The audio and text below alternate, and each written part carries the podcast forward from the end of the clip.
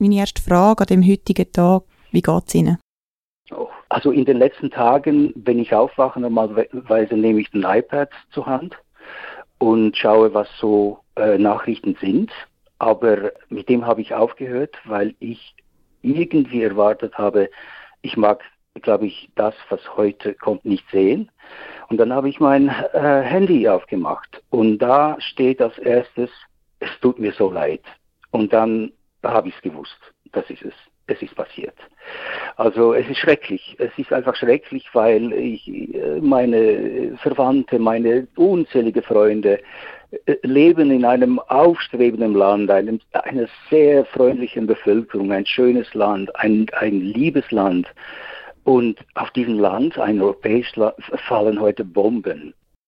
Sie haben nicht gesagt, Sie haben am Morgen die Medien gelesen. Ich habe das heute Morgen, ist mir das genauso mhm. gegangen. Ich habe ein Interview gelesen mhm. mit der SRF-Korrespondentin Lucia Tschirki. Mhm. Sie hat über die militärischen Aktionen, die letzte Nacht vor Russland gestartet wurden, sind auch berichtet. Und sie hat gesagt, es sei eine extrem surreale Situation und die Schweizerinnen können sich die Situation nicht vorstellen. Darum die Frage an Sie, ähm, Pavlo Laboa, wie würden Sie die aktuelle Situation uns Schweizerinnen beschreiben?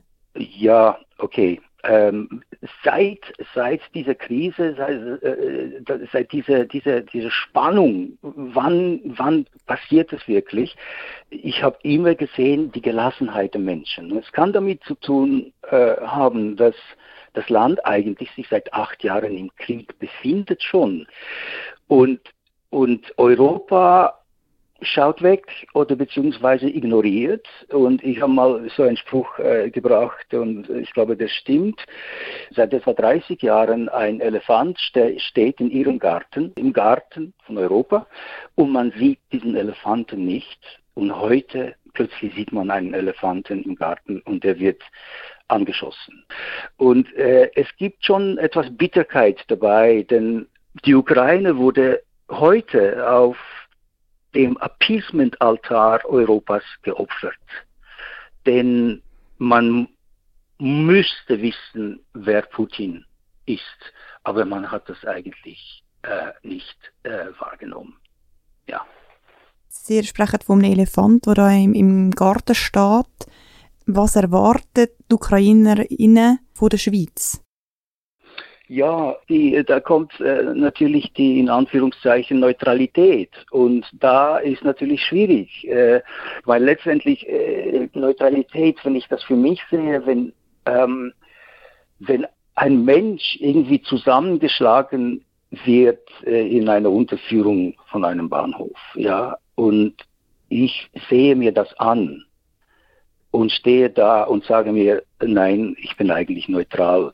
Also da, das ist eine moralische, ethische Frage und natürlich eine politische und ich kann diese Frage nicht beantworten. Aber man muss, man muss sich mal diese Frage äh, schon stellen, weil es gibt vielleicht Momente, wo Neutralität äh, irgendwie keinen Platz hat.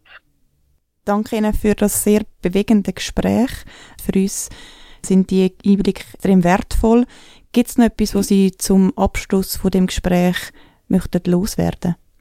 Ähm, ja, also äh, es gibt eine Bitterkeit, dass Europa eigentlich jetzt äh, die Ukraine einfach allein gelassen hat und äh, sie quasi als Opfer äh, äh, da allein stehen hat und, und natürlich die Empörung ist jetzt groß, aber das ist too little, too late. Äh, und das macht, das bringt Bitterkeit äh, äh, einfach auf, auf das, das bringt sehr große Bitterkeit. Und das ist schade und das ist sehr traurig.